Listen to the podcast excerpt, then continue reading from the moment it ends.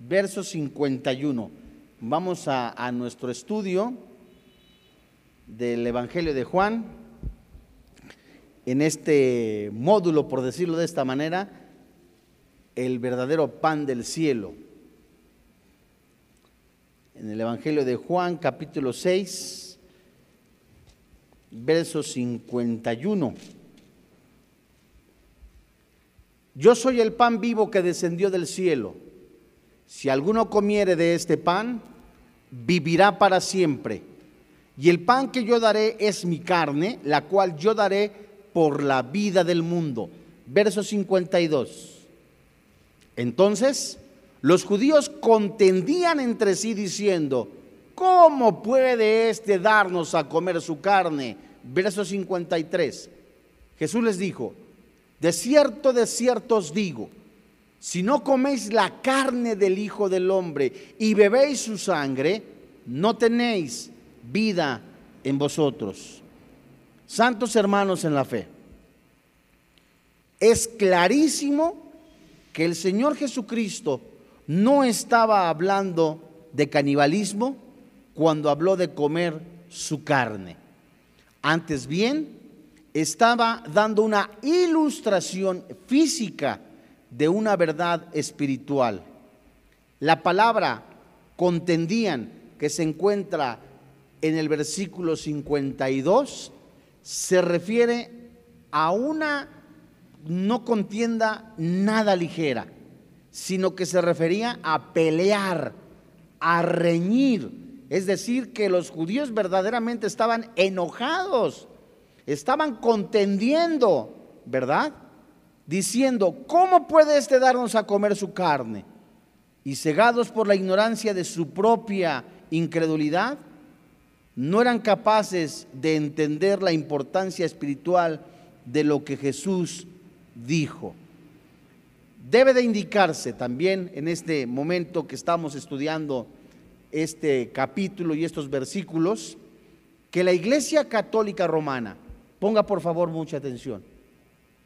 Sin afán de ofender a nadie, sin afán de querer intimidar a nadie, pero el estudio de hoy, como todos los que Dios nos permite hacer en esta preciosa iglesia, van a ser respaldados, son respaldados y seguirán siendo respaldados por la Biblia. Lo que hoy hablemos, lo que hoy estudiemos, va a ser todo en base a la Biblia. ¿Por qué? Porque lo que vamos a, ver a, continuación, de acuerdo al concilio Vaticano II, este versículo lo toman como base para la misa. Y debe de indicarse que la Iglesia Católica Romana apela a este pasaje como una prueba clarísima. Quiero leerles la opinión de un teólogo católico es el teólogo católico Ludwig Ott y escribe, el cuerpo y la sangre de Cristo, junto con su alma y su divinidad, y por, y por lo tanto todo Cristo, están verdaderamente presentes en la Eucaristía. Esto se cita en los fundamentos del dogma católico. Además, este mismo, hay un hombre llamado Héctor Flavio, que es un teólogo católico romano, director del seminario colombiano. Este hombre escribe muchísimo, diciendo también lo siguiente, que las citas antes mencionadas que leímos nosotros, como vamos a leer también las citas de la última cena del Señor, sustentan la Eucaristía. Pero póngale cuidado, el uso de la palabra carne aquí en Juan capítulo 6 versículos 51 al 53 se encuentra en muchos pasajes. Por ejemplo, Mateo 26, 26, Marcos 14, 22, Lucas 22, 19. Y en los pasajes sobre la comunión se usa la palabra diferente cuerpo.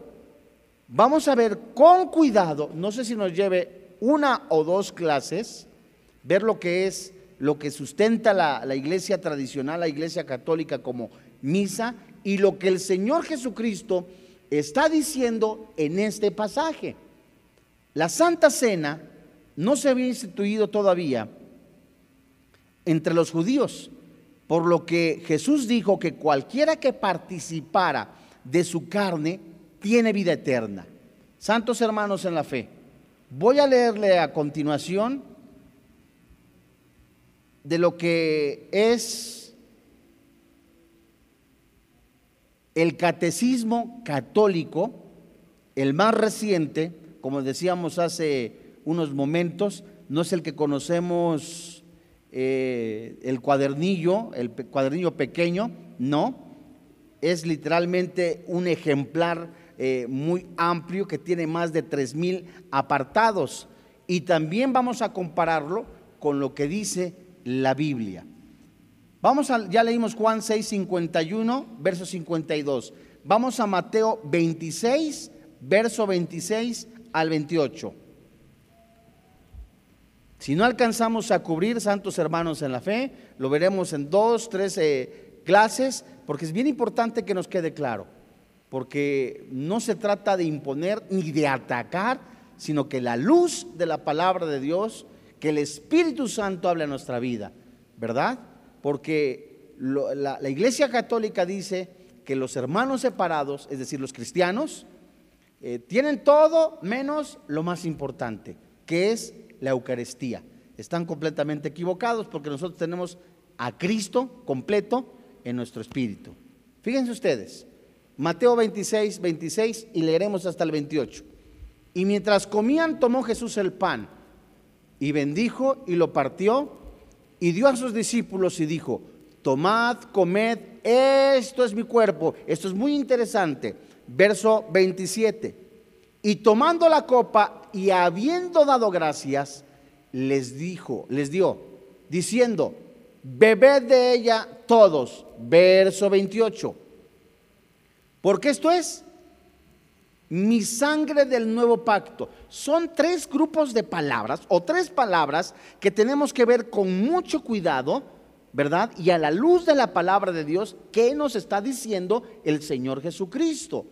Porque esto es mi sangre, primera palabra, su sangre, del nuevo pacto. Está hablando de un pacto que por muchos es derramada, tercera palabra, tercera frase, para remisión de los pecados. Aquí está algo hermosísimo. El sacrificio de Cristo en la cruz, el pacto del Señor Jesucristo, pero la Iglesia Católica afirma que las citas que acabamos de leer, Juan 6, 51 al 53, Mateo capítulo 26 del verso 26 al 28, ambas citas hablan de la Eucaristía o de la misa. Y las dos citas que acabamos de leer son completamente distintas de acontecimientos diferentes. Y lo vamos a ver a la luz de la palabra de Dios. Fíjense ustedes, el catolicismo romano enseña que Cristo instituyó la misa en la última cena la noche que lo traicionaron. ¿De acuerdo? Estoy dando referencias del catecismo católico, de acuerdo al apartado 1323. Cuando el Señor pronunció sobre Juan, esto es mi cuerpo, Mateo 26, 26, que acabamos de leer. Estamos despejando las bases, ¿ok? Estamos, lo que ellos, lo que dicen, que estos versículos, Juan 6, 51 al 53, dicen que es la misa. Vamos a ver lo que ellos dicen y lo que la Biblia dice. Dicen además que el pan se volvió en cuerpo, el vino se volvió en su sangre, de acuerdo a lo que dice el apartado 1339. Cristo luego los ofreció como sacrificio al Padre y los dio a sus discípulos para que comiesen y bebiesen. Esto dice la Iglesia Católica y fue según, de acuerdo a, los teólogos católicos romanos apostólicos, es la primera Eucaristía, la primera misa. La última cena, Cristo dijo a sus discípulos, haced esto memoria de mí. Es totalmente diferente. La Iglesia Católica enseña que con esas palabras el Señor constituyó a sus discípulos sacerdotes y los comisionó para ofrecer misa. Fíjense ustedes, eso está en el apartado 1337. Toda la mañana yo estaba corroborando en el catecismo, porque en la casa tenemos uno para investigación y un familiar muy cercano lo tiene, ¿verdad? Lo estudia. Debían celebrar la Eucaristía con frecuencia. Aún diariamente, de acuerdo al catecismo católico, se debe de celebrar la misa. ¿Para qué? Al ofrecer la misa, se perdonan los pecados. Y serían dos principales funciones del sacerdocio, ¿verdad? Y en el momento cumbre de la misa ocurre en la consagración, parte de la liturgia de la Eucaristía. Aquí es cuando el sacerdote, al repetir las palabras que habló Cristo en la última cena, se cree lo que ellos dicen, que se cambia el pan, ¿verdad?, en su cuerpo y el vino en su sangre. Ellos dicen que es por el poder del Espíritu Santo. De acuerdo al Concilio Vaticano II, dicen, en el sacramento de la Eucaristía, Cristo está presente en una manera total, singular, Dios hombre, íntegro y entero, sustancial y continuamente. ¿Qué, se quiere decir o qué nos están tratando de decir ellos? La Iglesia Católica describe cinco características de la misa. Por ejemplo, en el momento de la misa, Cristo de manera totalmente singular, ¿verdad? El pan se convierte en su cuerpo, y el vino en su sangre. Ahí está, de acuerdo a lo que ellos dicen, Jesucristo. El pan y el vino se vuelven Dios, ¿verdad?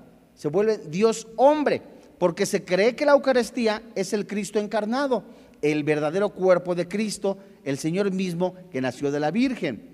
El pan y el vino contienen cada uno a Cristo, de acuerdo a lo que ellos dicen, íntegro y entero, según la Iglesia Católica esto significa que aún la más pequeña pedacito o miga del pan contiene el cuerpo entero. Miren, cuando yo le ayudaba al, cura a celebrar la misa, todo tiene un, significado, ¿eh?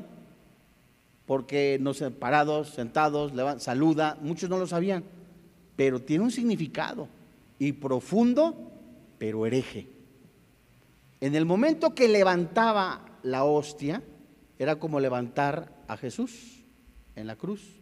Lo partía, según esto, partía el pan. Y había una charolita, esa charolita se le llama patena. Con la patena recogía todas las migajitas, porque se creía que eso formaba parte del cuerpo de Cristo. Y la Iglesia Católica romana enseña que Cristo existe continuamente en la Eucaristía siempre cuando el pan y el vino permanezcan incorruptos, es decir, lo que se le conoce como el vino de consagrar. Digo, con todo respeto, sin bofa, pero yo luego me lo tomaba, ¿verdad? Sabía amarguito. Y ahí si quieres lo consigues ahí en, en, la... no digo, ¿verdad? Pero miren, ustedes, por esta razón hay que poner sumo cuidado para... Eh, ellos tenían guardaban las, las, hostias, bueno, póngale cuidado. La iglesia o el edificio católico romano es la imitación de un aparente tabernáculo que tiene su atrio, su lugar santo y el santísimo. Ahí donde dicen que está el sagrario, ahí es donde dicen que está Dios. Bueno, pues el origen de la hostia fue o del dios sol desde tiempos muy antiguos en Egipto. Y déjeme decirle que por lo general ya cuando las hostias, dicen ellos, estaban consagradas, se guardaban bajo llave en el tabernáculo. Así se le llama. Lo cerraban con llave. Y según la Iglesia Católica, la misa, así como la última cena, es una comida sagrada. En ella la comunidad católica es testigo de su unidad y se goza de comunión con Dios. Es una oportunidad para recordar las obras de Cristo, para proclamar su muerte y para expresar y recordar lo que Jesucristo hizo en la cruz. Pero la misa, el centro de la misa es la repetición de la muerte de Jesucristo. Y de acuerdo a lo que dice Hebreos 9 y 10, una sola vez murió Jesucristo en pago de nuestros pecados. La Iglesia Católica se refiere al pan y al vino consagrados como la Eucaristía. Esta palabra griega, ¿verdad? Se traduce como acción de gracias. La Iglesia Católica enseña que la Eucaristía es un medio de gracia, un sacramento de la Iglesia, lo dicen los apartados 1210 al apartado 1212. Por su intermedio, los fieles obtienen la gracia santificante y son justificados. Hagan ustedes favor.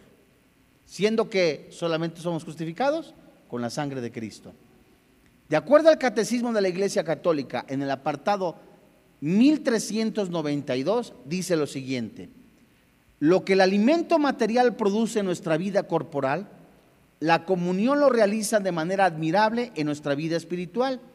La comunión con la carne de Cristo resucitado, vivificada por el Espíritu Santo, conserva acrecienta y renueva la vida de gracia recibida en el bautismo. Es decir, que de acuerdo a la Iglesia Católica, la misa te da qué? Más santidad. La misa te perdona pecados. Eso no está en la Biblia, para no confundirnos. Mediante la Eucaristía, los creyentes tienen también que recibir la gracia actual que les permite guardar los mandamientos y hacer buenas obras. La Eucaristía, dice la Iglesia Católica, es el antídoto que nos libera de las culpas cotidianas y nos preserva de pecados mortales. Y es una prenda de nuestra futura gloria y perpetua felicidad. Lo dice el apartado 1395, es decir, ir a misa me guarda de pecar, de acuerdo a lo que dice el apartado 1395. Según la Iglesia Católica, la Eucaristía en el Santísimo Sacramento, puesto ahí, ahí se dice que está Cristo, nutre espiritualmente el alma, ya sea el católico como Cristo. Fíjense ustedes, puesto que al participar de la comunión del cuerpo y de la sangre de Cristo, hay un efecto que cambia su vida. Y eso no es así. El católico preparado, de acuerdo al, a este libro, al catecismo, adecuadamente obtiene los beneficios de la Eucaristía asistiendo a misa y participando con devoción. Lo que, lo que recibe la Sagrada Comunión obtiene la bendición más plena y gozan de una unión íntima con Cristo. La Biblia nos dice que la comunión íntima con Jehová es a través de la oración y la comunión con el Señor Jesucristo. Y puesto que la iglesia romana sostiene que la Eucaristía ayuda a uno a lograr la salvación eterna, la iglesia tradicional alienta a los fieles a ir a misa, porque a través de la misa se obtiene la salvación y aquí encontramos una contradicción, porque al morir, ¿verdad? ¿Qué se hace? Se compran misas para sacarlos del dónde? Del purgatorio. Y si el sumo pontífice, que es el Papa, ¿verdad? Eh, es el que se puso en lugar de Cristo. La palabra vicario de Cristo es el que está en lugar de Cristo, es decir, quitan a Cristo y se pone Él. En la iglesia católica se necesita estar muerto para ser santo, ¿verdad? Se muere esta persona y luego se investiga a ver cuántos milagros hizo. Por ejemplo, el, el papa anterior que sucedió, le dicen su santidad. Pero al morir investigan a ver si es santo. Es una contradicción completamente grave, ¿no? Mientras que en Cristo, en vida, somos santos. Porque Dios es Dios de vivos. Por esa misma razón, la iglesia tradicional requiere que los católicos asistan a misa todos los domingos, los días de, fiestas. Inclusive, yo no sé si se acuerden, están los mandamientos de la, de la Santa Madre Iglesia. A ver cuáles son. No, no, no es catecismo. Los católicos también deben de recibir la comunión por lo menos una vez cada año durante la época de la Pascua. Escuche con atención lo que dice el apartado 2181. Se considera pecado grave desobedecer deliberadamente los mandamientos de la Iglesia Católica. No ir a misa es pecado mortal. Sin embargo, no puede participar de la Eucaristía ninguno que no cree que la presencia de Cristo está ahí, no cree que el vino se convierte en, su sangre y para proteger contra el sacrilegio, el sacerdote eh, contribuye y distribuye la Sagrada Comunión a cada persona, es decir, la oblea, esa oblea consagrada, eh, que se dice que es el cuerpo de Cristo. ¿verdad? Yo me acuerdo, te formabas y te decían el cuerpo de Cristo y contestabas amén. Pero vean ustedes, la Iglesia Católica enseña que los fieles deben de respetar la Eucaristía con el más alto honor, honrándola con suprema adoración, con el mismo culto y, adoración igual que a Dios. Eso lo dice el apartado 1178. Y de acuerdo al Concilio Vaticano II, dice lo siguiente, no debe de caber duda en la mente de nadie que todos los fieles deberían mostrar a este santísimo sacramento la adoración que es debida al verdadero Dios. Como siempre ha sido la costumbre de la Iglesia Católica, ni de ninguna manera deben adorarlo menos para que haya sido instituido por Cristo para comerlo. Fíjense ustedes, las iglesias en pueblos o las iglesias eh, vecindarias eh, promueven la adoración de la misa. Es más, es tan común que en la fiesta del pueblo que se hace una misa. ¿Qué se hace en los 15 años de una persona católica? Una misa. ¿Qué se hace una boda? Una misa. Pero algo muy interesante, yo no sé quién se acuerde, pero bueno, yo, yo no lo viví, pero sí alcancé a ver algunos, algunos curas este, tradicionales que llevaban el, la hostia con respeto lo digo, con respeto lo digo, pero es el dios sol. Y lo llevaban, iba el monaguillo tocando la campana. Eso se estilaba hasta hace unos 60 o 70 años, ¿verdad? Todavía hasta 50 años se, hacía, porque ahí iba Dios. Había un cura muy tradicional que yo conocí, que viajaba, tenía que, ahí llevaba al Señor, dicen, es que ahí lleva Dios. Entonces, no lo digo de manera este, sarcástica, ¿eh? sino que llevaba ahí la hostia, el sacramento, para otra iglesia. Y cuando iban a ver los enfermos, nadie podía tocar eso, porque era el mismísimo Dios. De acuerdo a lo que dice este apartado, el 1378, en donde dice que el sacerdote podía llevar por las calles a la parroquia en procesión solemne. La Iglesia Católica también promueve la adoración de la Eucaristía mediante órdenes especiales, hombres y mujeres dedicados de continua adoración. En mis tiempos se llamaba la adoración nocturna. No sé cuántos conocieron, escucharon ese término, ¿no? Pero eran hombres exclusivamente que se desvelaban para rezarle al Dios hostia, ¿verdad? Pero ahora vamos a ver qué es lo que dice la Biblia, porque de acuerdo al sustento de la Iglesia Católica Romana, con mucho respeto, las citas que leímos de Juan capítulo 6, versículo 51 al 53, Mateo 26, verso 26 al 28, esas dos citas dicen que es la misa. Y a la luz de la Biblia, porque estamos estudiando Juan y tocó ese versículo, vamos a ver que son dos acontecimientos totalmente diferentes. Fíjense ustedes, Mateo 20, Marcos 14, si son tan amables. Marcos 14, del versículo 17 al 26.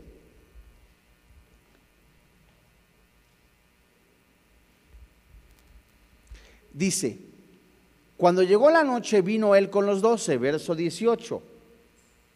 Cuando se sentaron a la mesa mientras comían, dijo Jesús, de cierto os digo que uno de vosotros que come conmigo me va a entregar, verso 19. Entonces ellos comenzaron a entristecerse y a decirle uno, uno por uno, ¿seré yo? Y el otro, ¿seré yo? Verso 20. Él respondiendo les dijo, es uno de los doce el que moja conmigo el plato. Verso 21. A la verdad el Hijo del Hombre va, según está escrito de él mas hay de aquel hombre por quien el Hijo del Hombre es entregado. Bueno le fuera a ese hombre no haber nacido. Verso 22.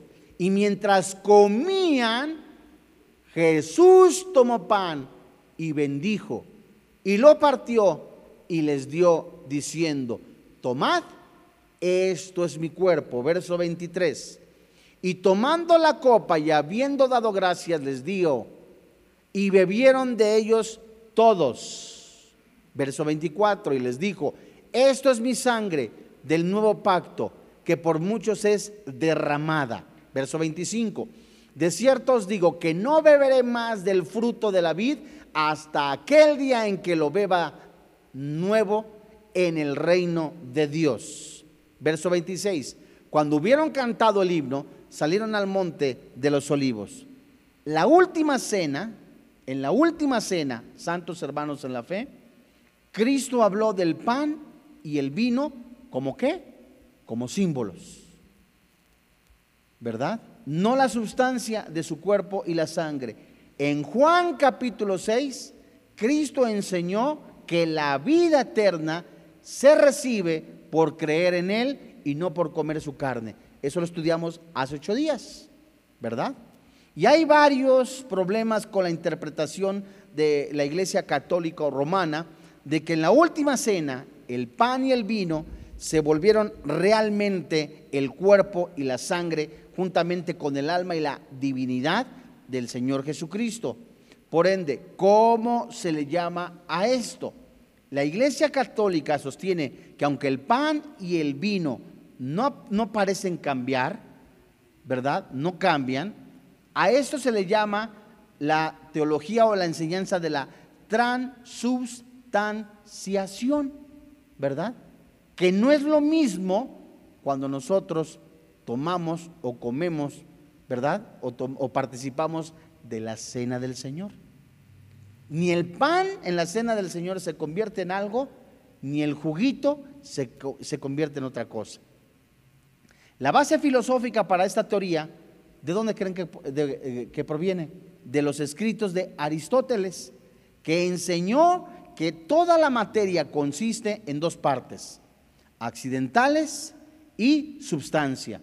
Aristóteles definió accidentes como la apariencia externa de un objeto y la sustancia como su esencia interna, el núcleo de la realidad. La teoría de la transubstanciación dice que en la consagración de la misa, la sustancia del pan y del vino cambian mientras sus accidentes siguen siendo los mismos. Por las palabras de la consagración, dice la Iglesia Católica, se realizan tres efectos, según ellos, muy maravillosos. Las esencias internas del pan y del vino dejan de existir. Las apariencias externas del pan y del vino permanecen a pesar de que ya no están conectadas en ninguna realidad interna suyas o propias. Pero estas son literalmente el cuerpo y la sangre de Cristo. La Iglesia Católica afirma que el hecho de que no hay cambio, de que no se realiza ningún cambio, sino que se ven igual, hay un milagro sobrenatural. La Biblia, por otra parte, nunca ascribe más de una ubicación del cuerpo de Cristo en cualquier momento dado. Alguien podría objetar diciendo, bueno, ¿es Dios o no es Dios lo que sucede en la, en la Eucaristía, verdad? Alguien puede decir que sigan creyendo, ¿verdad? Que sigan ellos argumentando. Pues déjame decirte que esto es completamente grave. Todos los problemas que se enuncian anteriormente, el atribuirle poder, el decir que se convierte la, la, oblea en el cuerpo de Cristo y que el jugo o el vino, porque literalmente es vino, y que le ponen agua, no lo digo a manera de sarcasmo, por eso hay muchos curas con hidropesía, porque toman el vino con agua. Al ocurrir esto, dicen ellos, se convierte en el cuerpo de Cristo. Esto es gravísimo, porque lo que ocurre acá Vamos otra vez a Juan, capítulo 6, versos 51 al 53. Sí. Yo soy el pan vivo que descendió del cielo. Si alguno comiere de este pan, aquí está hablando de participar. Vivirá para siempre, habla de vida eterna. Y el pan que yo daré es mi carne. Aquí habla del sacrificio de Cristo en la cruz, la cual yo daré por la vida del mundo. Verso 52. Entonces los judíos contendían entre sí, es decir, acaloradamente se estaban peleando. ¿cómo puede este darnos a comer su carne? Verso 53. Jesús les dijo, de cierto, de cierto os digo, es verdad, es una gran verdad. Si no coméis la carne del Hijo, si no creéis, se traduce de esa manera, si no creéis que en el Hijo del Hombre, creéis en su muerte y resurrección, no tenéis vida en vosotros. A diferencia, primer carta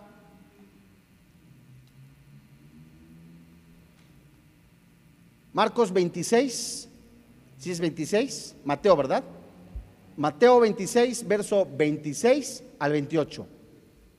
Aquí estamos hablando de la salvación, santos hermanos en la fe. Aquí estamos hablando del sacrificio de Cristo en la cruz. Aquí estamos hablando y que el Espíritu Santo nos muestra de la entrega del Señor Jesucristo de manera voluntaria en pago por nuestros pecados. No así la última cena.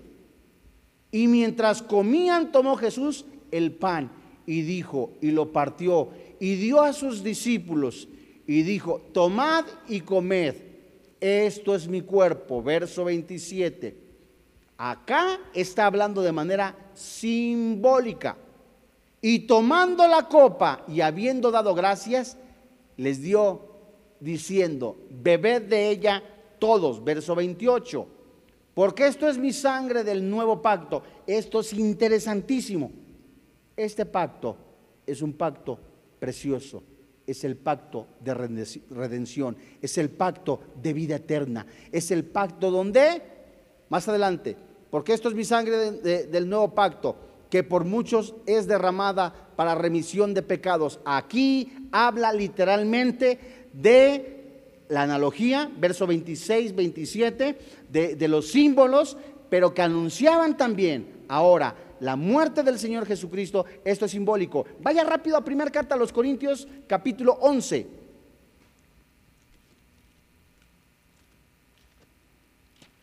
Porque lo que estamos buscando, esos versículos.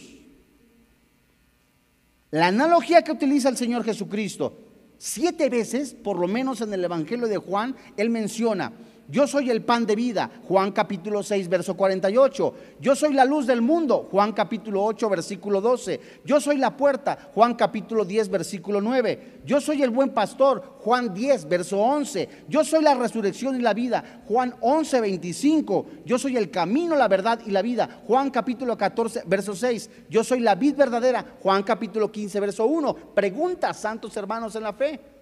¿Literalmente era él una puerta? No. Es un símbolo o anuncio de que Él es el mediador, Él es el conducto para llegar a Dios. Eso era lo que estaba hablando Él en la última cena. Primera carta a los Corintios capítulo 11. La cena del Señor. Vamos a leer desde el verso 17, por favor. Y en ocho días vamos a ver lo que es la sangre, aquí mismo de Juan 6, 51 y 52. Verso 17. Pero al anunciaros esto que sigue, no os alabo, porque no os congregáis para lo mejor, sino para lo peor. Verso 18. Pues en primer lugar, cuando os reunís como iglesia, oigo que hay entre vosotros divisiones y en parte lo creo. Verso 19 porque es preciso que entre vosotros haya disensiones para que se hagan manifiestos entre vosotros los que son aprobados. Se traduce los que son salvos. Verso 20. Cuando pues os reunís vosotros, esto no es comer la cena del Señor. Verso 21. Porque al comer cada uno se adelanta a tomar su propia cena y uno tiene hambre y otro se embriaga. Verso 22 pues que no tenéis casas en que comáis y bebáis, o menospreciáis la iglesia de Dios y avergonzáis a los que no tienen nada. ¿Qué os diré? Os alabaré, en esto no os apruebo. Verso 23, porque yo recibí del Señor lo que también os he enseñado, que el Señor Jesús, la noche que fue entregado, tomó pan. Verso 24, y habiendo dado gracias, lo partió y dijo, tomad, comed, esto es mi cuerpo que por vosotros es partido. Haced de esto, aquí está la clave. Verso 24, parte final. Haced esto, ¿qué? Juan 6, 51 al 53. hablando Jesús literalmente del ofrecimiento, de la ofrenda en pago de nuestros pecados. Mateo capítulo 26, verso 26 al 28, Jesús haciendo la analogía y aquí la cena del Señor nos habla de que es únicamente en recuerdo, en memoria. No es para perdón de pecados, no es para salvación, no es para ser más santo, es para recordar lo que Jesús hizo por nosotros. ¿Hasta cuándo? Verso 25. Asimismo tomó también la copa después de haber cenado, diciendo, esta copa es el nuevo pacto, es precioso, santo hermano en la fe. Quienes participamos, quien, Juan capítulo 1, versículo 12, quienes hemos creído en Jesucristo que es el Hijo de Dios, Dios le da potestad de ser hecho Hijo de Dios. Participamos de ese nuevo pacto. En mi sangre, el sacrificio de Cristo en la cruz. Haced esto ¿Cuánto? Todas las veces que la bebieres. ¿En qué? Nada más es en memoria. La Biblia nos dice, santos hermanos en la fe, es un recordatorio, es recordar nada más. Santos hermanos en la fe, no es ni para salvación, no es ni para vida eterna. Verso 26, ¿hasta cuándo? Así pues, Todas las veces que comieres este pan y bebieres esta copa, la muerte del Señor, ¿qué? Anunciáis hasta que Él venga, hasta que Cristo venga por su iglesia.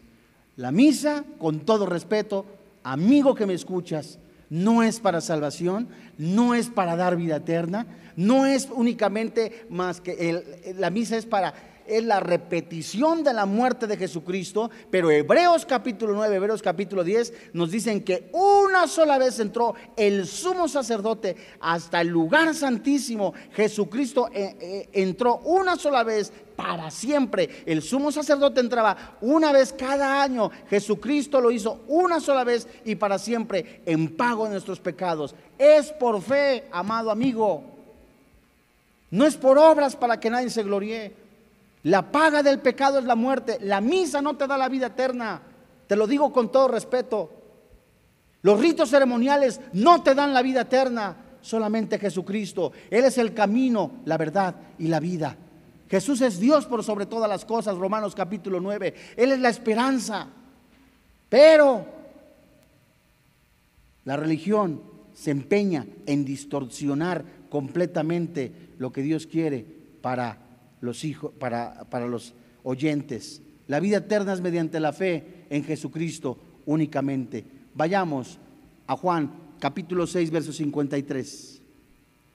Jesús les dijo, de cierto, de cierto os digo, si no coméis la carne del Hijo del Hombre, si no participas, si no crees que Jesús es el Hijo de Dios, se traduce, si no crees que Jesús es el enviado del Padre Celestial y bebéis su sangre, si no creéis que Jesús ahí en la cruz recibió el castigo que tú y yo merecíamos, se puso en nuestro lugar, si no creéis en eso, ¿qué dice la Biblia?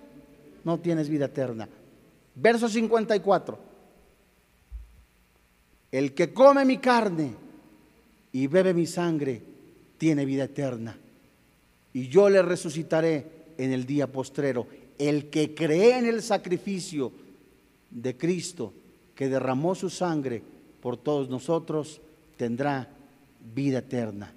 ¿Has pensado, amigo, en tu destino eterno? No son los ritos ceremoniales, no son los ritos religiosos los que nos dan vida eterna. Es Jesucristo el camino, la verdad y la vida. Yo soy el buen pastor, dice Jesús, y el buen pastor da su vida por las ovejas. Yo soy la luz del mundo, dice el Señor Jesucristo. Costaría trabajo muchísimo en una persona. ¿Cómo? Es que hay personas, generaciones, a mí me han enseñado que a través de esta religión tengo la salvación. A través de estos ritos ceremoniales tengo salvación. En, no hay salvación más que en Cristo Jesús. No es agregar la salvación de Jesucristo más las obras. Diríamos que estuviera en completo, pero Jesús dijo, está consumado es, ya he sido pagado por Jesús. Cerca de ti está en tu boca y en tu corazón. Que si confesares con tu boca que Jesús es el Señor, que Dios le levantó entre los muertos, serás salvo. Vamos a orar.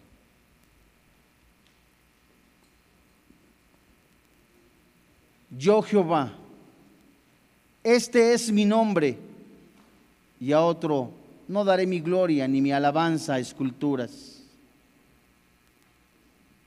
Hoy Dios te damos gracias porque nos has permitido no solamente escudriñar tu palabra y que tú muestres a través de tu palabra misma que Jesucristo es el Mesías prometido es el Salvador.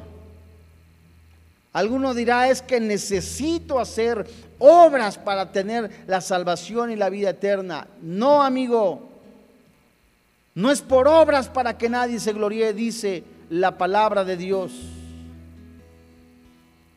El Dios que creó el cielo, la tierra y todas las cosas, el mismo, el mismo, ha enviado a un Salvador, a Jesús el verbo que se hizo carne, que habitó entre nosotros.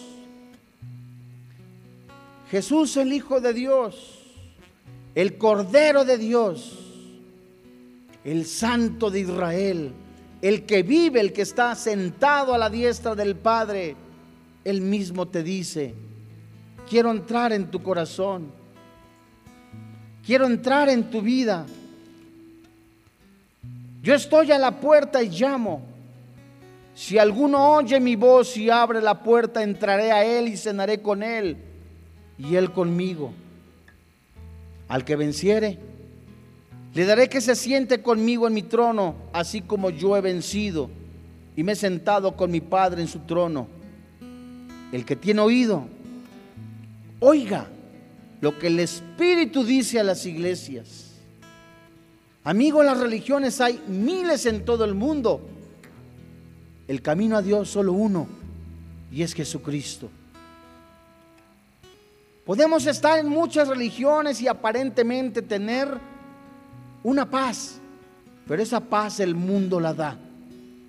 Podemos tener una aparente esperanza en los lujos, en los materiales, en riquezas, en oro, pero esa paz de que el mundo da, desaparece, se desvanece. Esa aparente seguridad, esa saciedad aparente o esa agua que el mundo te da, volverás a tener sed de esa agua. Jesús dice, yo soy el camino, la verdad y la vida, ven a mí. ¿Cuántos caminaron en el desierto? Vieron milagros en el tiempo de Moisés y no creyeron. Porque de tal manera amó Dios al mundo que dio, que dio a su único hijo. Porque de tal manera ha amado Dios al mundo que ha dado a su Hijo unigénito para que todo aquel que en Él cree no se pierda, mas tenga vida eterna. Porque no envió Dios a su Hijo al mundo para condenar al mundo, sino para que el mundo sea salvo por él. El que en él cree no es condenado. Pero el que no cree ya ha sido condenado porque no ha creído en el nombre del unigénito Hijo de Dios. Y esa es la condenación. Que la luz vino al mundo y los hombres amaron más las tinieblas que la luz porque sus obras eran malas. Porque todo aquel que hace lo malo aborrece la luz y no viene a la luz para que sus obras no sean reprendidas. Las religiones te dan una aparente paz en la carne, pero sigues esclavizado. Jesús te da esa verdadera luz, esa verdadera esperanza, esa libertad. ¿No quisieras tener a Jesucristo en tu corazón?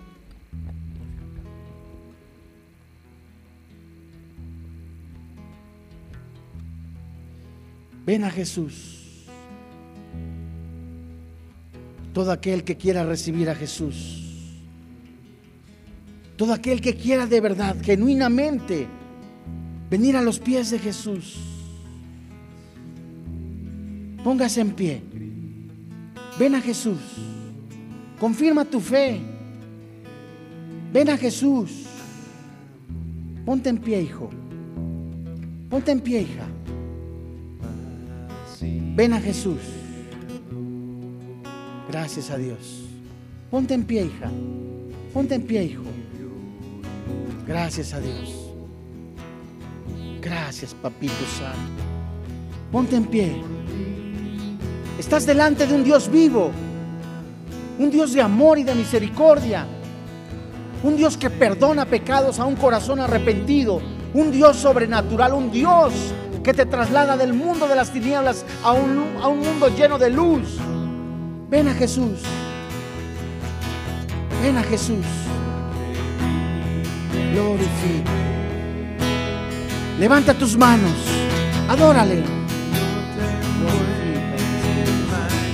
Ponte en pie, hija. No te avergüences. Ponte en pie.